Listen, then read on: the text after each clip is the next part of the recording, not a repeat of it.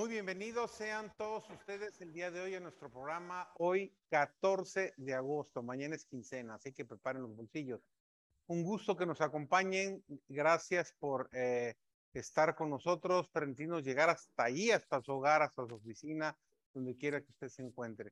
Para mí es un gran gusto reencontrarme con este maravilloso equipo de compañeros que durante tres semanas se mantuvieron firmes, firmes, firmes el programa salió adelante y ya estamos de regreso. Gracias a Roberto por haber estado aquí al frente durante estas tres semanas. Hoy le dimos vacaciones.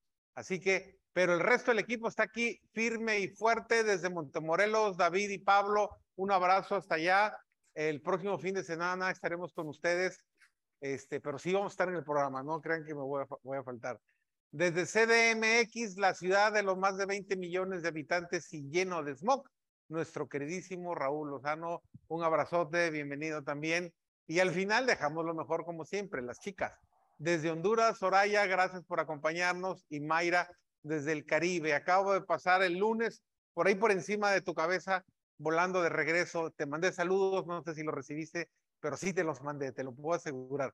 Así que eh, gracias a todos por estar con nosotros nuevamente y vamos a iniciar nuestro programa el día de hoy, la lección número 8, viendo al invisible. Qué interesantísima lección. David, por favor, dirígenos en oración, que estoy emocionado. Ya, ya entré en calor, ya me animé, ya se me quitó el sueño, el cansancio, el jet lag, todo se me quitó ya ahorita. Así que oremos para entrar de lleno a nuestra lección. Vamos a orar. Padre nuestro que estás en los cielos, santificado sea tu nombre.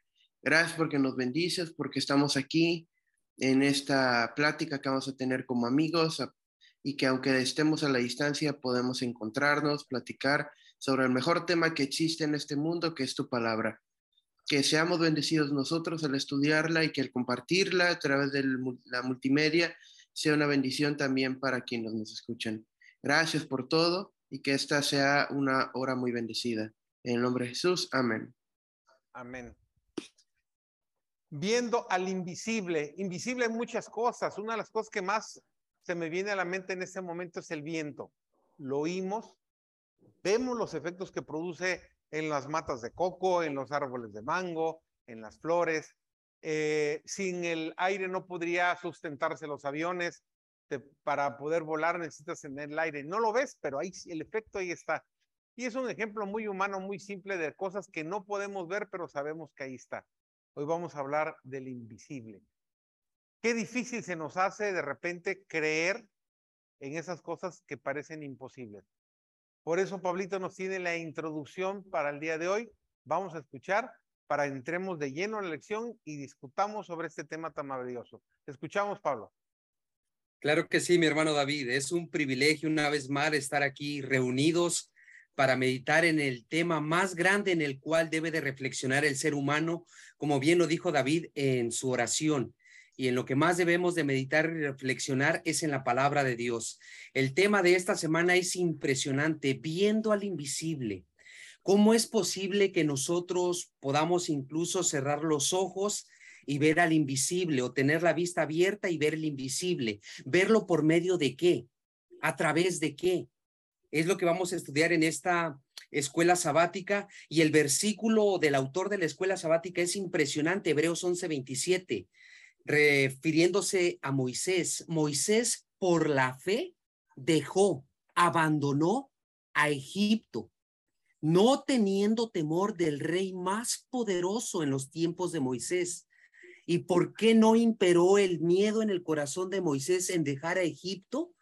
Porque él estaba viendo al invisible y al contemplar al invisible lo sostuvo y esa contemplación echó fuera el temor. Y nosotros sabemos que el apóstol Pablo es uno de los apóstoles que hace más énfasis en la fe. La definición de fe en el libro de Hebreos incluso es un gran desafío, donde dice Pablo, es pues la fe la certeza de lo que se espera la convicción de lo que no se ve. Pablo hace siempre este énfasis eh, referente a la fe en este capítulo. Yo quiero leer con ustedes allí Hebreos capítulo 11 y el versículo 6. Dice, pero sin fe es imposible agradar a Dios porque es necesario, es esencial que el que se acerca a Dios tiene que creer que Dios existe y que Dios es galardonador de los que le...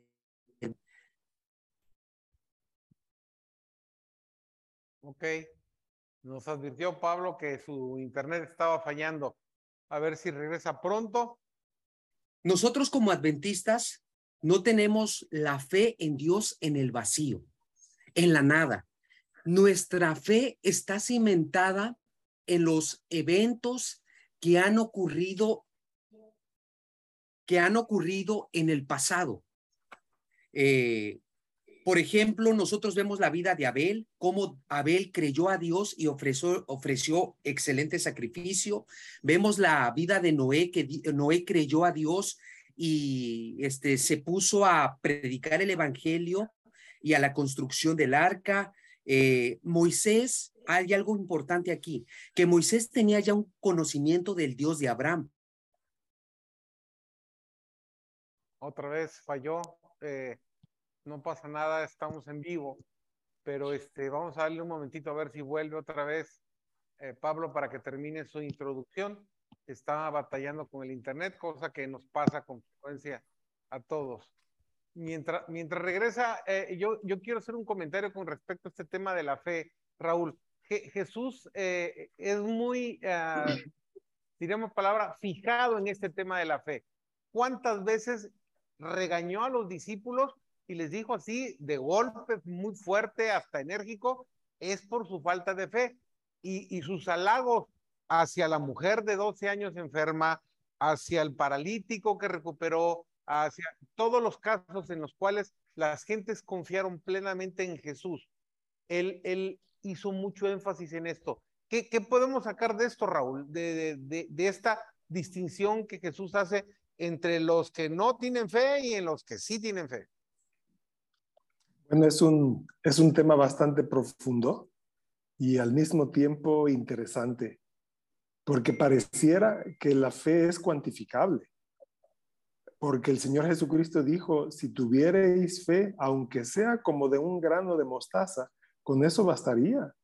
Seríamos capaces de, por ejemplo, hacer que un monte eh, cayera en el mar o un árbol se desarraigara este, los discípulos, como bien dices, tuvieron ese, ese problema. Le dijeron, Señor, nosotros intentamos expulsar ese demonio. ¿Cuál fue el problema?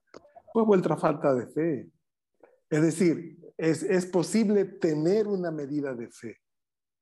Aquí la pregunta sería es, ¿cuál es esa medida que permita la obra de Dios para efecto de que ocurra lo que Él y nosotros estamos estamos esperando. Eh, quizás más importante que contestar la pregunta eh, cuantitativamente, me parece que lo importante es eh, reconocer que hay cosas que no van a ocurrir de nuestra parte, no van a ocurrir por nuestra intervención, por lo que nosotros hagamos. Definitivamente tienen que ocurrir por el brazo y la intervención divina. Entonces, cuando el Señor Jesucristo dijo a los discípulos, mayores obras que las que yo hice vosotros haréis, es precisamente porque tendremos el vínculo necesario con Dios, la dependencia de Él para hacer lo que se necesita.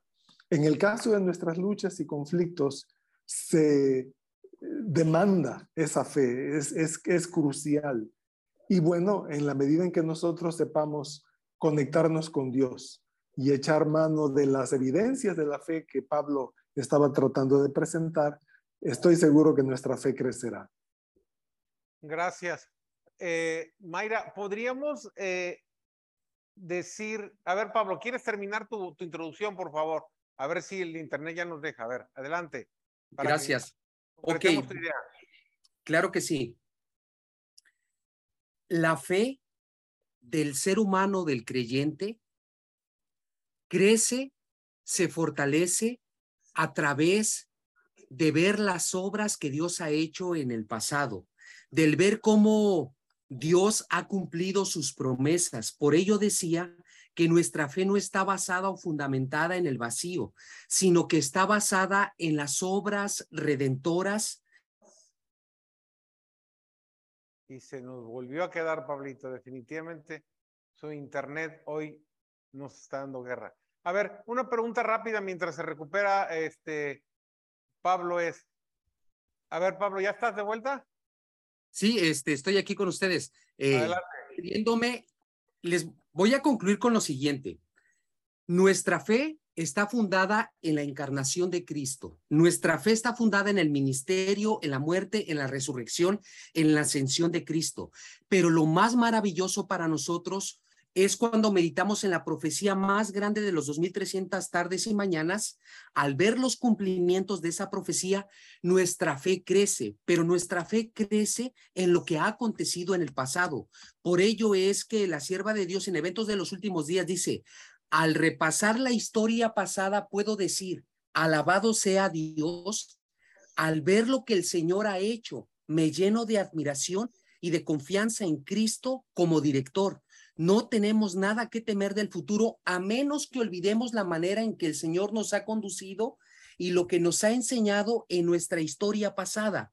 Y la Biblia es la que nos revela todo lo que ha acontecido en el pasado, lo que va a acontecer en el presente, pero sobre todo en el futuro. Cuando nosotros vamos a las sagradas escrituras a meditar en ese tema sagrado, es cuando nuestra fe comienza a crecer en Dios, cuando nuestra fe comienza a crecer en Cristo, y no solamente a través de la Biblia, sino también a través de la creación. Por ello, Pablo dijo, aquellos que en alguna ocasión han creído en Dios y han visto sus maravillas a través de la creación y ahora han apostatado, ya no tienen excusa porque la creación nos habla de Dios, pero sobre todo, al contemplar el pasado y ver cómo Dios nos ha conducido, eso es lo que nos va a ayudar a mantenernos fieles aún en medio de los crisoles y no vamos a cuestionar a Dios, sobre todo en los momentos difíciles, porque Dios no responde como yo quiero que responda. Eso es lo que vamos a analizar y un poco más en esta poderosa lección de la escuela sabática, como viendo al invisible. Gracias. Una pregunta rápida para todos, que ahora vamos a ponerla al principio y quiero que cada uno conteste. Primero las chicas, luego David, Raúl y al final Pablo. aunque sea respuesta muy corta, ¿podría hacer ah, un paralelismo o un sinónimo, decir que fe es una confianza ciega en Dios. ¿Podríamos definirlo de esa manera? ¿Qué opinas, Mayra? Yo pienso que sí. Tú piensas que sí. Eh, Soraya, ¿tú qué piensas?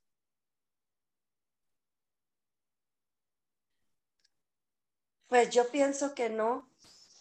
Eh, ciega no, en, a mi parecer, porque eh, tengo todas las evidencias para poder tener, para esa fe. Entonces, definitivamente no es ciega. Es con todo el conocimiento del mundo porque Él me lo da, porque es un don de Dios. No entro a ciegas, Él me lo da y me da todas las evidencias para poder ejercerlo. Esa es la maravilla de la opinión entre una psicóloga y una abogada. Qué chulada. David, ¿tú qué opinas? Si estamos eh, para el mundo, para la gente que no conoce de Dios, hablar de fe es estar ciego, porque ellos no conocen todo, como decía Mayra, todas las evidencias, no conocen las historias bíblicas de fe, de valentía, donde Dios, casi como magia, logra resolverlo. Entonces, es ciega si uno lo permite. Ah, cuando uno se olvida de lo maravilloso que es Dios, se vuelve ciega. Pero cuando nos acordamos y confiamos plenamente, deja de ser ciega y, y podemos confiar ahora sí plenamente. Muy bien. A ver, Raúl, ¿tú qué opinas? Em, yo, creo que definitivamente se necesitan evidencias. Estoy totalmente de acuerdo con la abogada. Eh, no es ciega, porque se necesita un fundamento y ese fundamento lo proveen las evidencias. Pero tampoco es automática. Aunque tengamos las evidencias, eso no determina que va a haber fe. En otras palabras, la fe es una elección que a pesar de que la evidencia está allí el individuo tiene que decidir creer. Eh, ¿Se acuerdan ese canto? Los cielos cuentan al que cree la gloria del Señor, ¿no? Todos vemos el, el firmamento, todos vemos la belleza de la creación, pero eso no significa que por tener la evidencia a nuestra vista vamos a creer en ella. Es cierto, tiene un fundamento, es cierto, hay que sostener las evidencias, pero con todo hay que elegir creer. A ver, Pablo. Estoy de acuerdo de que nuestra fe no debe de estar a ciegas, sino fundamentada en las evidencias. Y voy a leer este texto solamente en Éxodo 19, 4. Dios les dice a su pueblo que habían perdido el conocimiento de él. Ustedes vieron lo que le hice a los egipcios y cómo los tomé, como una águila toma sus polluelos y los traje al monte Sinaí. Dios les dio las evidencias de que había un Dios todopoderoso a través de esos milagros portentosos y cómo los Pablito, de Navidad te vamos a arreglar un, internet nuevo definitivamente porque ese internet te está dando mucha guerra el día de hoy. Viene, Pablo. Te escuchamos. Como, como bien lo dijo el pastor Raúl, este, ellos tenían que tomar la decisión si creer en Dios.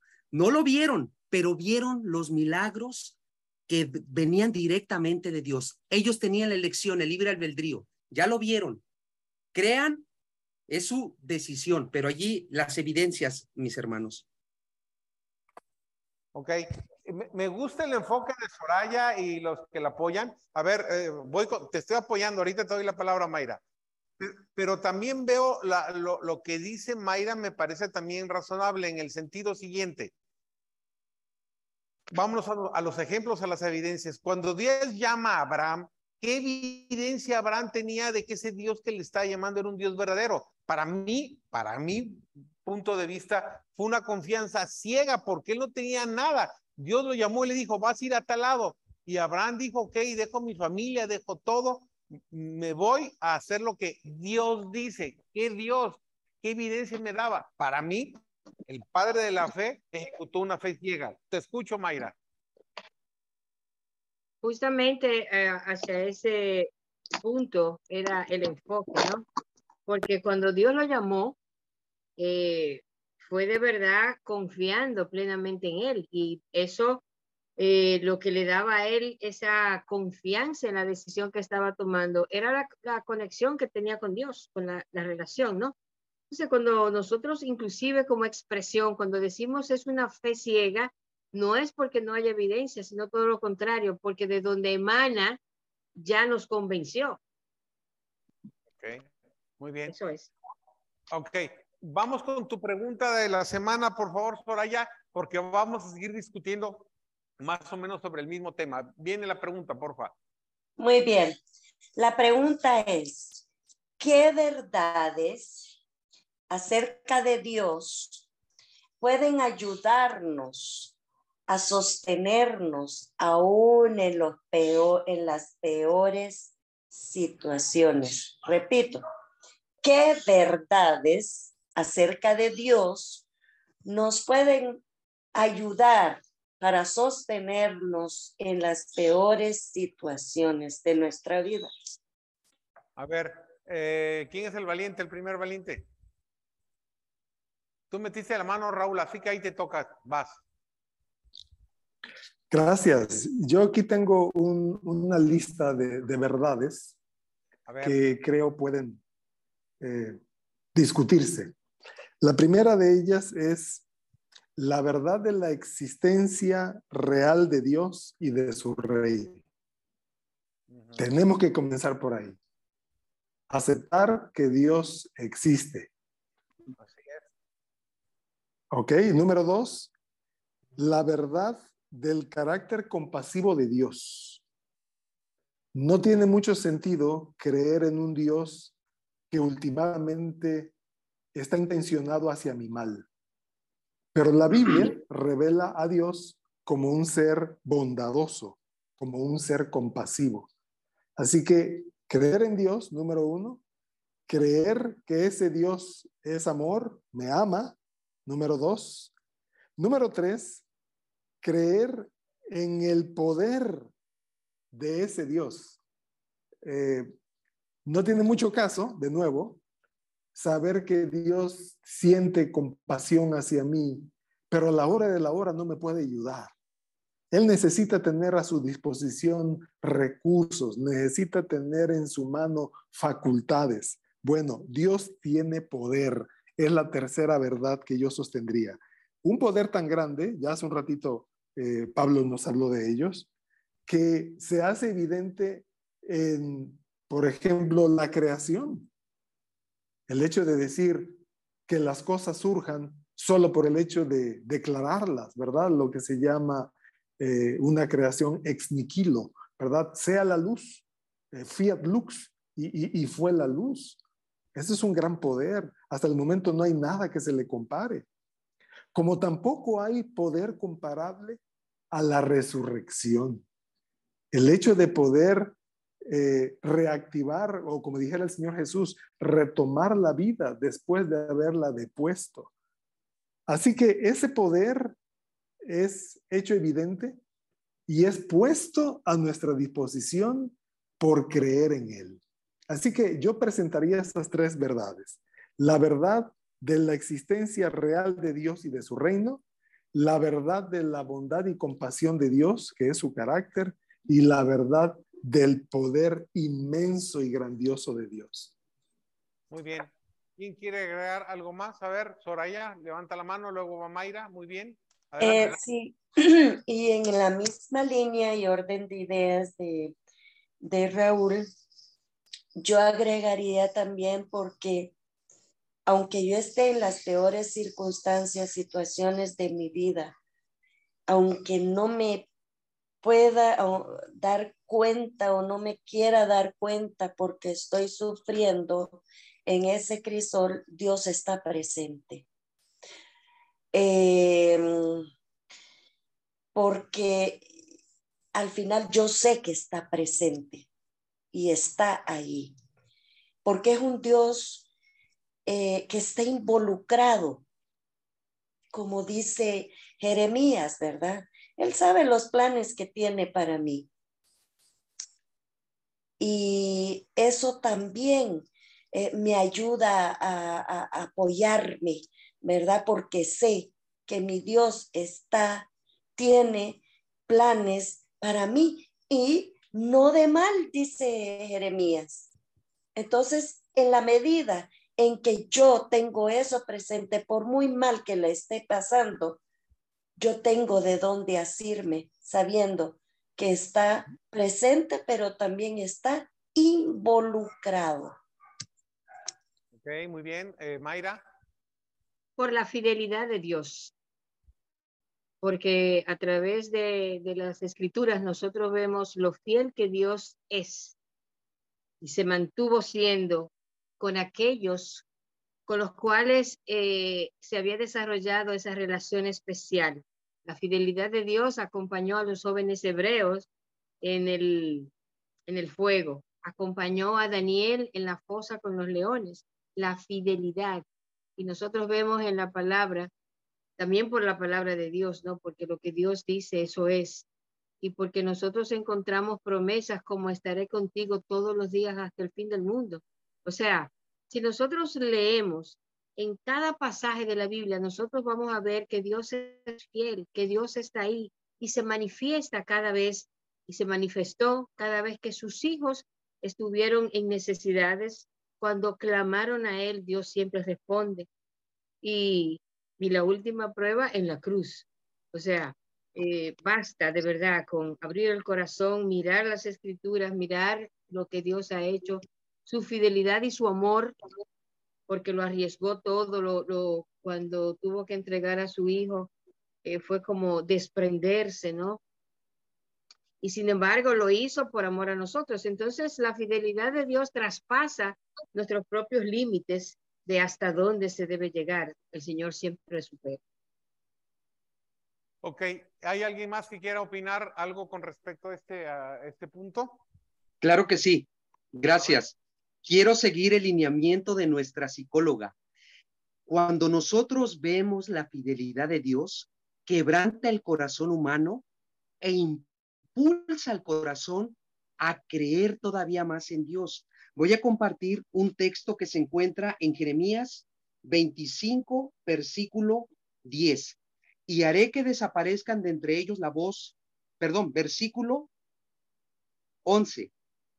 Toda esta tierra será puesta en ruinas, refiriéndose a la Santa Jerusalén, y en espanto servirán estas naciones al rey de Babilonia 70 años.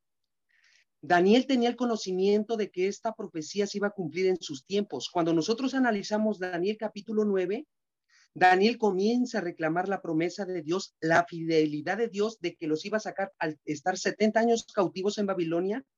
Y esa profecía, esa promesa de Dios se cumplió. Después de allí, Dios le da a Daniel la profecía de los 2300 tardes, tardes y mañanas que nosotros sabemos que tiene su inicio con las 70 semanas que comienzan en el año 457, 457 con el decreto de Artajerjes. Comenzó la profecía y esa profecía está involucrado que Jesús iba a nacer y que Jesús iba a ser bautizado en el año 27. De acuerdo a los historiadores, Josefo, etcétera, Jesús se bautizó en el año 27. De, acuerdo a la Biblia, Jesús iba a morir en el año 31, Daniel 9, 24 al 9, 24 al 27. La profecía de las 70 semanas concluyó en el año 34, pero sigue la profecía. La profecía de la persecución de los 1200 60 años, del 538 al 1798. Pero lo que más para nosotros los adventistas del séptimo día quebranta el corazón es que esa profecía se cumplió en el año, mes y día, 1844, el 22 de octubre. Cuando contemplamos la fidelidad de Dios, eso es lo que a nosotros todavía nos impulsa más a creer en el Creador. Y otro punto que nos debe de enfatizar, así como Pablo, en Primera de Corintios, otra vez la fidelidad de Dios de resucitar a su hijo estaba escrito en los, salmos, pero vean cómo fortaleció esto a Pablo. Versículo 5 de Primera de Corintios 15. Versículo 4, y que fue sepultado Jesús y que resucitó al tercer día Jesús conforme a las escrituras, lo que había estado en el primer testamento, la fidelidad de Dios, y que apareció a Cefas, a Pedro, y después al resto de los apóstoles. Versículo 6, después apareció a más de 500 hermanos a la vez. Pablo está diciendo que Jesús se le apareció a más de 500 hermanos más, de los cuales muchos viven y otros ya han muerto, dice Pablo. Y el versículo 7, después apareció a Jacobo, después a todos los apóstoles. Y el versículo 8, y al último de todos que se le apareció Cristo fue a mí como a un abortivo. Ahora, Cristo se les apareció a ellos. ¿Cómo nosotros podemos tener un encuentro y que Cristo se nos aparezca a nosotros? Es por medio de las escrituras. Y cuando nosotros comenzamos a conocer a Dios por medio de las escrituras, nos damos cuenta que Dios es fiel. Por eso Dios le dijo al pueblo de Israel en Deuteronomio 7:9, conoce pues a Jehová tu Dios, que Dios es un Dios fiel y que guarda el pacto y la misericordia con los que le aman y guardan sus mandamientos. La fidelidad de Dios impulsa al hombre a creer en sus promesas y las promesas que vienen a futuro. Gracias. Yo no sé si David también quiere agregar algo, si no, este, para que continuemos, ábreme las ventanas arriba, Elías, que no veo a todos los compañeros, porfa. Gracias. Ok. Eh, yo quiero hacer un comentario con respecto a esto también para mí es muy importante, y esto lo acabo de, aprender en el viaje que acabo de hacer, este, entender la gran verdad que ya lo dijo Raúl, que Dios es Dios. ¿Qué quiero decir con esto? Al darnos su palabra, nos da un manual perfecto de la existencia de la creación hasta lo que va a suceder al final de los tiempos. Y entrando una pequeña ventanita que ahora David me enseñó en este viaje a qué es la arqueología, a mí me maravilla ver cómo nosotros como humanos, el poder ver, tocar, eh, saber, tener datos específicos, como los mesopotámicos, los egipcios, ya hacían referencia a la creación, al diluvio, lo que acaba de mencionar este Pablo, el tema de, la, de, la, de las profecías de Daniel, cómo podemos encontrar evidencias fidedignas y concretas humanamente hablando de Babilonia, Medopersia, Grecia, Roma, este, etcétera, etcétera. Y es una maravilla. Y, de toda la Biblia, Antiguo y Nuevo Testamento, encontrar los lugares específicos, las siete iglesias, Ur de los Caldeos, etcétera, etcétera. Entonces, en la medida que vemos a través de esa ventana de la arqueología, yo estoy tomando el curso de pre, pre, este, ¿cómo se llama? De prekinder apenas, eh, de, de arqueología, nos abre una ventana que nos maravilla y vemos cómo Dios es Dios. Y esa es de las verdades que nos pueden ayudar a confiar plenamente en que Dios está el control, de que no importa lo que pase, Dios va a estar con nosotros y de que tenemos un futuro eh, feliz, seguro, cuando Él nos promete en Apocalipsis 21 las maravillas que vamos a tener allá en los cielos, la corona que nos promete en 2 de Timoteo también, que, que vamos a tener. Entonces tú dices, qué Dios tan maravilloso tenemos. No podemos desconfiar de un Dios como Él. Si no hay ningún otro comentario con respecto a esto, escuchamos la gema de Mayra, por favor. La convicción de lo que no se ve comienza con nuestra relación con Dios. Bienaventurados los que no vieron y creyeron. Por eso Moisés es puesto en la galería como un ejemplo de verdadera fe. Aunque Moisés no lo podía ver, podía creer que caminaba bajo su presencia continua, que tenía de Dios las fuerzas para seguir adelante, la sabiduría para tomar decisiones, la esperanza para mantenerse firme. Somos llamados a tener la misma fe que Moisés cuando todo parece ir en sentido contrario, cuando la esperanza desaparece, desvanecerse, cuando la soledad nos empieza a embargar el corazón, deberíamos poner nuestra mirada en Dios. Entonces nos daremos cuenta de que no estamos solos. Muchas personas viven por fe, creyendo en las promesas de Dios, y es por esa fe que se animan a empezar ministerios que van desde misioneros a otras culturas e incluso pelean por recuperar su salud o su familia, aun cuando todos los pronósticos están en contra. Es imposible que tengamos una vida de victorias si no caminamos por fe. Si quieres tener grandes victorias, tendrás que caminar así, por fe, poniendo tu mirada en el invisible y confiando en sus promesas porque Él es fiel aunque no puedas ver una salida o una situación a tus situaciones, recuerda que para Dios no hay nada imposible. Mirando al invisible, no deberíamos estar ansiosos por el futuro ni preocupados por el mañana, pues Él tiene el control y está guardando nuestro destino en sus manos. Maravillosa, Gemma. Muchísimas gracias. Eh, David, ¿podemos comenzar con las preguntas si eres tan amable? Claro que sí.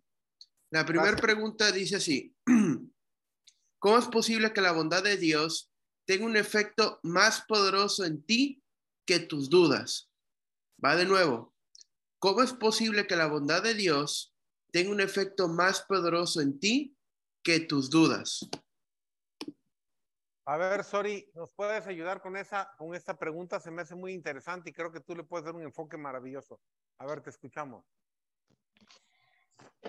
Pues mira que lo estaba pensando en el momento, ¿cómo es posible que la bondad de Dios tenga un efecto más poderoso en mí que mis dudas? Es que definitivamente eh, no hay lugar a dudas, no puede haber lugar a dudas en la persona, en el cristiano que acepta y que entiende lo bondadoso que ha sido Dios en su vida.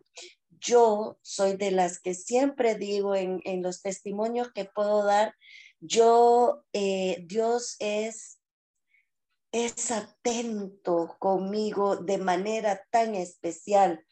Eh, definitivamente el experimentar esa bondad en mi vida me borra las dudas, no es que es mayor, permite que en lugar de dudas sea su bondad lo que yo, a lo que yo me aferre y no esas dudas. No sé, quizás no me di a explicar tan bien, así que Raulito me va a ayudar ahí. Bueno, eh, yo, yo creo que la Biblia contesta esa, pregunta con una historia que el Señor Jesucristo contó. es la conocida historia del hijo pródigo, que más bien podríamos llamarle la historia o la parábola del padre generoso. Para quienes nos escuchan y no están tan familiarizados con esta historia, la diré rápidamente. Se trata de un caballero ya mayor que tiene dos hijos eh, y el menor se acerca y le dice, papá, yo quiero que me des la parte de la herencia que me corresponde, lo cual era muy respetuoso. Prácticamente le estaba pidiendo al padre morir para tener el legítimo derecho a su porción. Pero contra toda lógica el padre se la da. Y al poco tiempo el muchacho se va y malgasta su dinero, dice la Biblia, viviendo perdidamente. Entonces, al no tener dinero, tuvo que hacer lo que no quería, que es trabajar. Pero el único trabajo que consiguió fue alimentando cerdos, que por cierto, para un judío eso, eso es impensable. El, cerdo, de acuerdo al Antiguo Testamento, es un animal inmundo. Eh, un judío jamás aceptaría eso, pero el pobre, con tal de vivir, tuvo que hacerlo. Y si todavía la historia no es tan patética, él no tenía alimento suficiente, de modo que sentía la tentación de comer lo que comían los cerdos a efecto de saciarse. Y estando allí, le vino un pensamiento, le vino un pensamiento. ¿Cuántos jornaleros en casa de mi padre tienen abundancia de pan y yo aquí perezco de hambre? Si ustedes observan, el padre a sus empleados los trataba bien. A sus jornaleros les proveía suficiente para que hubiera abundancia de pan. En otras palabras, su padre era misericordioso. Él entonces tenía la evidencia del amor de su padre. Primero, le concedió lo que le pidió, es darle su riqueza por adelantado, su herencia por adelantado. Número dos, él tenía bien claro el trato amoroso de su padre para con sus trabajadores. Lo menos que podría hacer es recibirlo de vuelta, si no como hijo, por lo menos como otro más de los trabajadores. El apóstol Pablo dice eh, en la carta a los romanos, capítulo 2, versículo 4, que es precisamente la bondad de Dios, la misericordia de Dios, la benignidad de Dios, la que nos trae de vuelta, la que nos guía al arrepentimiento.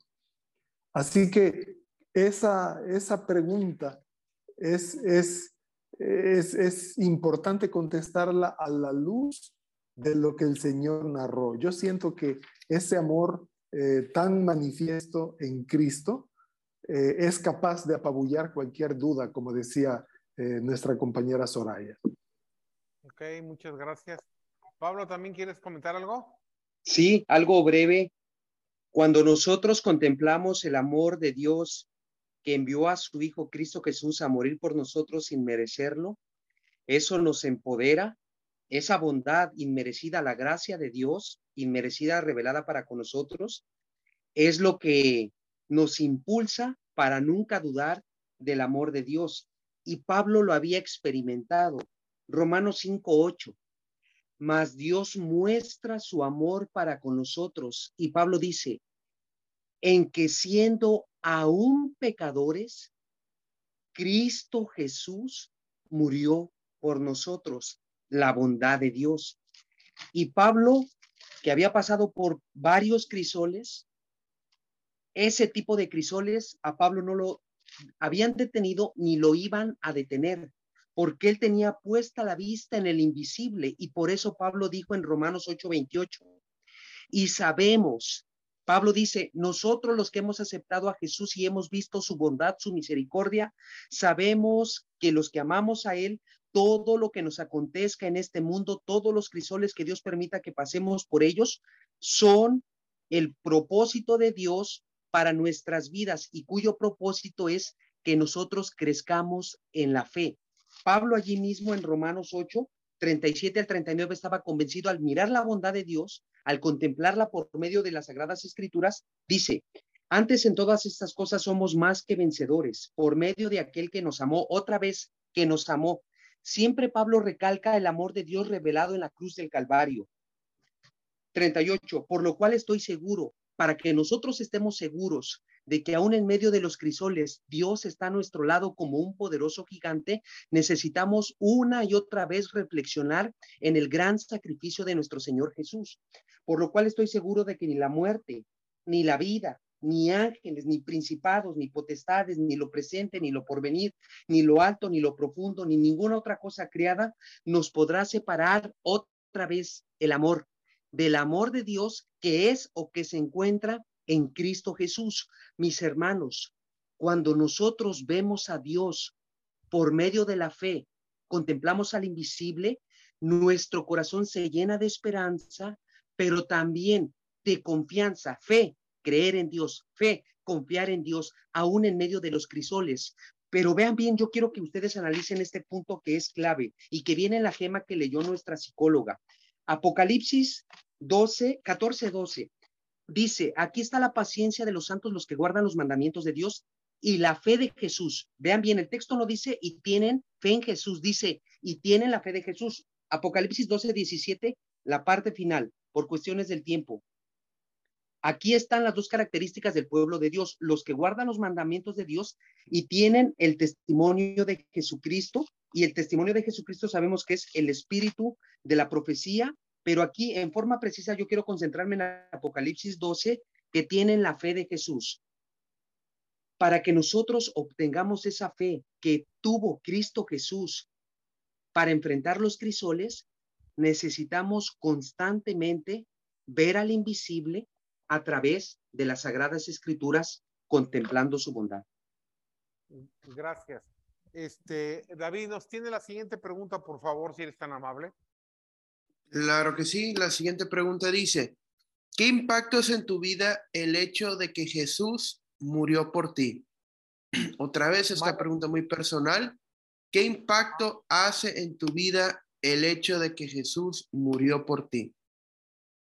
Mayra, tiene rato que no te escuchamos. A ver, te escucho.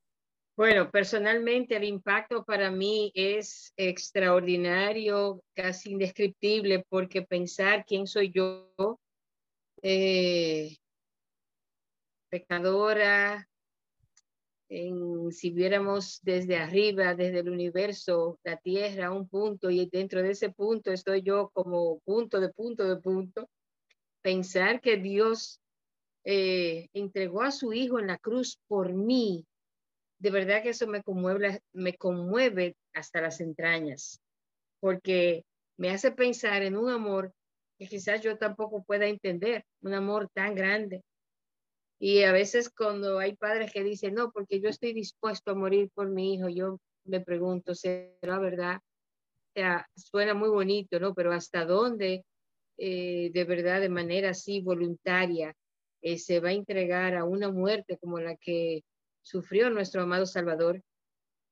A mí eso eh, me impactó, me impactó y, parte de lo que tiene que ver con mi conversión fue justamente eso, porque escuchaba un día de regreso del interior de una ciudad, de una de nuestras ciudades, una alabanza que dice, ¿qué sería de mí si no me hubieras alcanzado? Entonces, ver como todo eso, la entrega de Jesús en la cruz, cómo ese amor tan grande por nosotros, a mí me conmueve hasta las lágrimas. Es decir, es impresionante eh, lo que hace en mi vida de manera particular. Y me pregunto, ¿por qué será tan difícil para las personas detenerse a reflexionar en esta pregunta?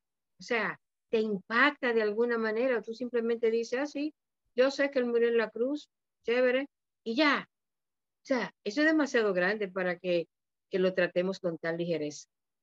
Ok, gracias, Ori, te escucho.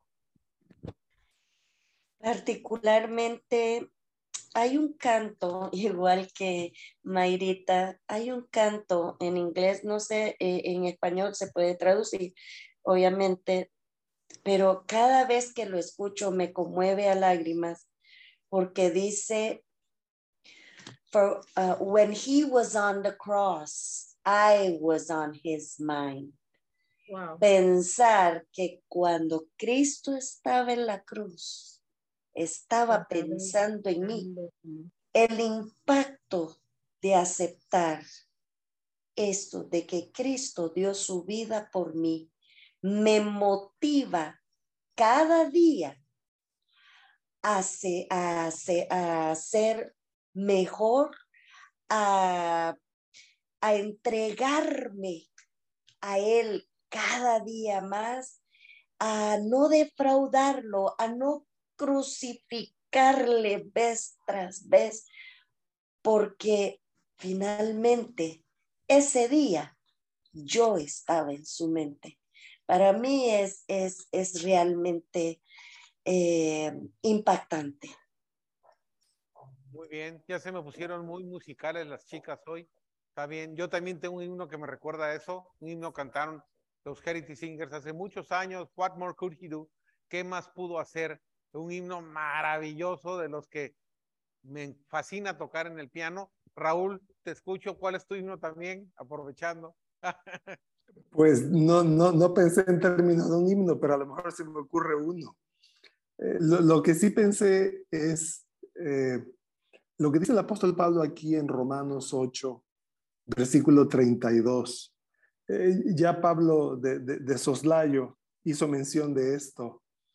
Dice, el que no eximió ni a su propio hijo, sino que lo entregó por todos nosotros ¿cómo no nos dará también con Él todas las cosas? Hay una palabra muy interesante aquí, no eximió. Eh, otras versiones dicen no perdonó. Otras versiones dicen no escatimó a su propio hijo, es decir, no se lo quedó, no se lo reservó. Lo más precioso que hay en el cielo, que es Jesús, el Padre lo dio. Y esta es la lógica. Si lo más valioso que hay allá, Él nos lo da por nosotros, dice el, apóstol Pablo, ¿cómo no nos dará también con Él todas las cosas? Aquí estoy yo preocupado por eh, no sé cuántos miles de pesos para resolver eh, tal o cual problema. Aquí yo estoy preocupado pensando en en cómo voy a hacer para pagar la colegiatura de mi hijo. Aquí estoy pensando de, qué manera voy a eh, saldar una deuda, una cuenta en el hospital y todas esas cosas que afligen al ser humano en esta sociedad moderna. Si Dios ya pagó, ya dio lo más valioso, ¿acaso no nos dará lo demás? A mí en términos de impacto eso eso me simbra, eso eso me sacude y, y, ojalá hubiera un canto que pudiera fortalecer esa percepción. Gracias. Ok, vamos a la última pregunta, que es la número tres, para tratar de llevar toda esta lección a la vida práctica. A ver, David, te escucho, la pregunta número tres. La última pregunta es, ¿cómo describirías a Dios ante personas que sienten que Dios desapareció y los abandonó?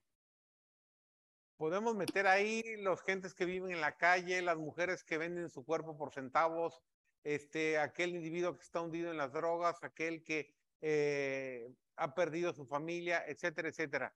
¿Qué, qué opinas, este, Soraya? Sí,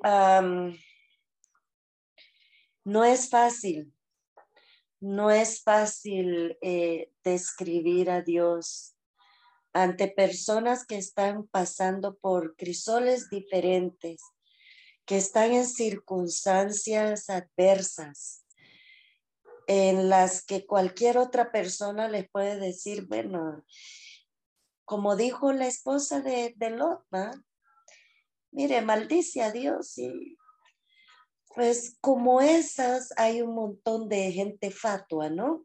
que pueden decir eso, pero ¿cómo, cómo yo como cristiana le describo a estas personas de que, mire, Dios no desapareció, Dios no te abandonó, Dios no te fe, no, no se fue? Tal vez lo que les diría, si tú crees en Dios, ¿cuándo fue la última vez que pensaste en Él? ¿Cuándo fue la, la última vez que oraste? ¿Cuándo fue la última vez que lo reconociste en tu vida previo a que estas cosas te estén pasando, Él no se quita, Él no desaparece. Quien se quita y nos desaparecemos de su lado somos nosotros. Yo le diría, ¿sabe qué?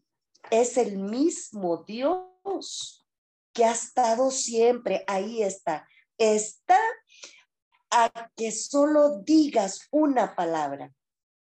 Dios, no tienes que decir nada más. Decir, aquí estoy, como aquella canción también que narra la historia del, del hombre que iba todos los días a la iglesia. Y cuando le pregunta finalmente, cuando está en el hospital, eh, o sea, para él, al final, él lo que iba a la iglesia y lo que decía era, aquí estoy, soy yo, Soraya. Pues yo le diría a esa persona, describiría a Dios como esa persona que está esperando que lo busques, que es un Dios de amor, de misericordia, que no se mueve, que, que le importa mis problemas y le importa mis circunstancias y solo está esperando que lo involucres porque ya tiene planes para ti. Gracias. Va Mayra, después sigue Raúl con la conclusión. Ah, hablando de himnos, ¿se acuerdan aquel himno dice, a, tu puerta Cristo está, ábrele? Ese es tú, tú ves estos, estos, estas gentes todos los días, este, Mayra. ¿Qué, ¿Qué experiencia nos puedes compartir?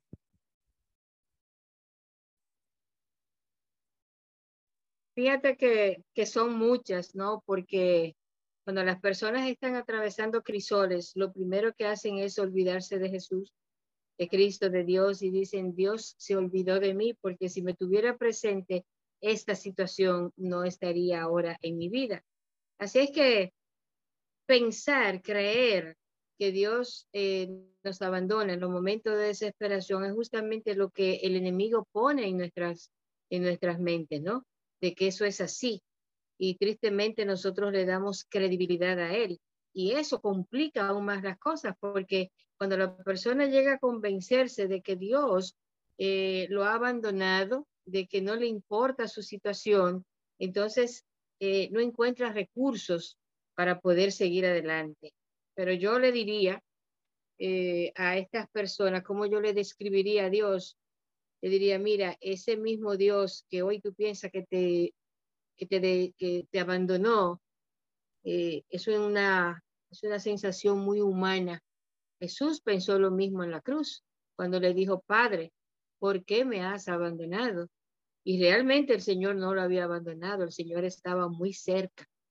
Pero a veces cuando estamos en medio del crisol se nos hace tan difícil poder verlo, porque sabemos que a la par de Dios también hay un enemigo que está siempre rugiente buscando cómo es que nos va a destruir. Pero si volvemos a la fidelidad en Dios, miramos atrás, vamos a encontrar más de miles de razones para asegurar y demostrar que Dios nunca nos abandona porque Él así lo ha prometido. Y también sabemos que Dios no es hombre para mentir ni para arrepentirse. Gracias. Tu conclusión, Raúl, que nos ganó el tiempo. Pues esta lección lleva por título Viendo al invisible y hace referencia a una experiencia de un hombre de Dios, que es Moisés. Es el apóstol Pablo en la carta a los hebreos quien dice que Moisés se mantuvo como mirando al invisible. Y esa es su forma de Pablo de interpretar la experiencia que está en Éxodo 33 y 34. Porque Moisés le dice al Señor en Éxodo 33, 18, te ruego que me muestres tu gloria. Y el Señor le contesta en el versículo 20, no podrás ver mi rostro, porque no me verá hombre y vivirá. Entonces, ¿cómo iba a mirar la gloria de Dios si el Señor no se la podía mostrar sin que él muriera. Bueno, el Señor le dice, mira, voy a mostrarte algo de mi gloria.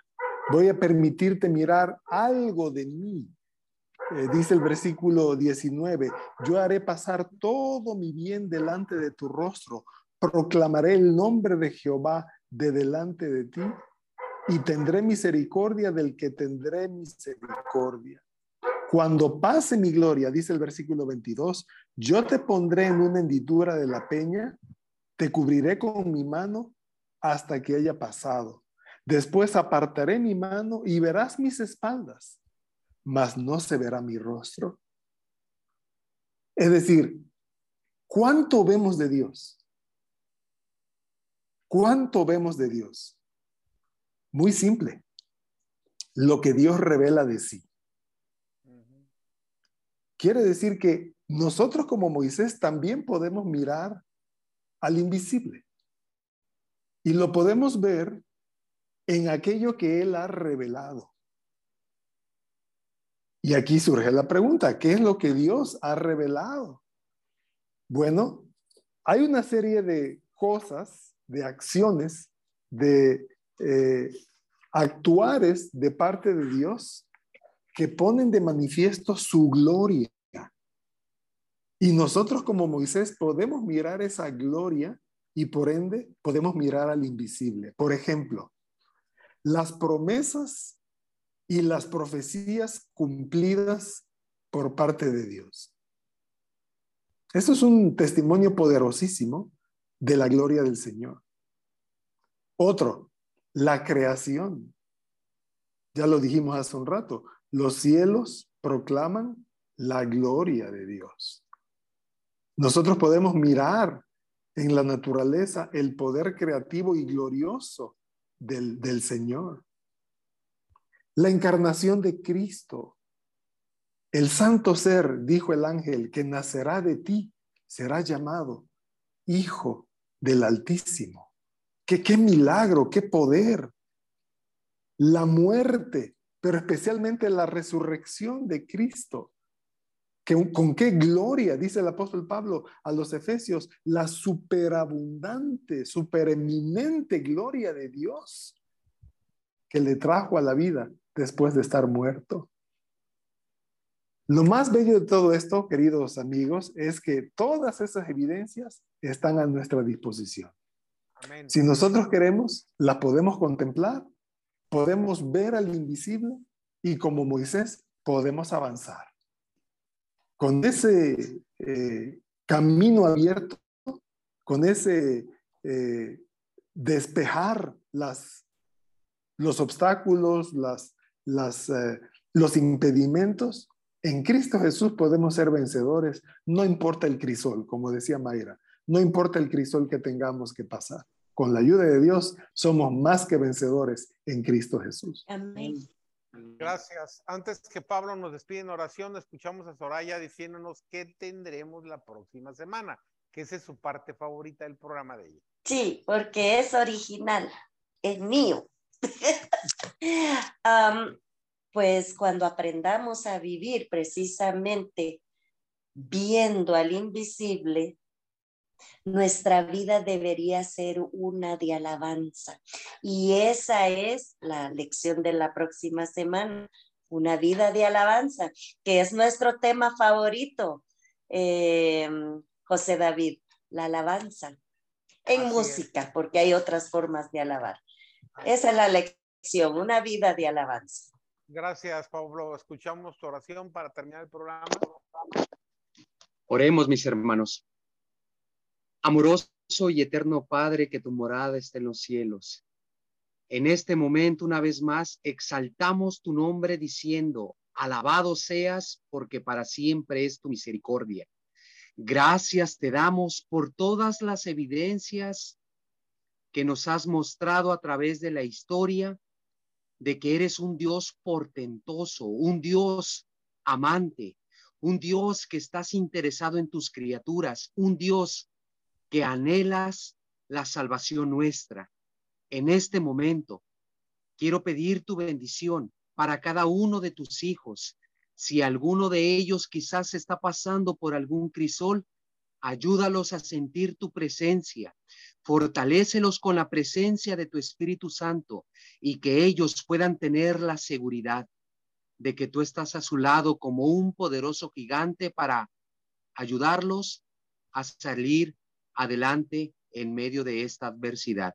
Y en este momento, en el nombre de Cristo Jesús, deseo que Jehová los bendiga y los guarde, que Jehová haga resplandecer su rostro sobre ustedes y tenga de ustedes misericordia, que Jehová alce sobre ustedes su rostro y ponga en ustedes, en sus corazones, esa paz que el mundo no puede dar, solamente la puede dar Dios a través de la fe que nosotros pongamos en el invisible.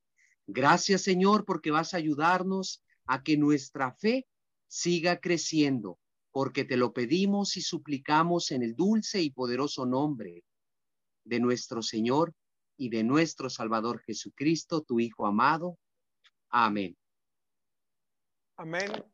Muchísimas gracias a Montemorelos, Pablo, David, por habernos acompañado este domingo. A Honduras, mi querida Soraya, gracias por haber estado con nosotros también. Hasta el bello Caribe, Dominicana, Mayra, gracias por acompañarnos. Un abrazote hasta allá y un enorme beso bombón. Raúl, gracias por estar con nosotros este, este domingo. Entiendo que el próximo vas a estar fuera, pero sin, sin, si, me, equivoco. Mentira, es al 28. Eso. El, alemán de repente me, me ataca. A usted, gracias por habernos acompañado. Dios lo bendiga ricamente esta semana, pero sobre todo, que esto que hemos estudiado con nuestros queridos amigos, usted lo profundice más aún en su casa, estudiando su lección, su Biblia, Espíritu Profecía, que el Señor lo ilumine para que pueda seguir creciendo en su vida espiritual cada día.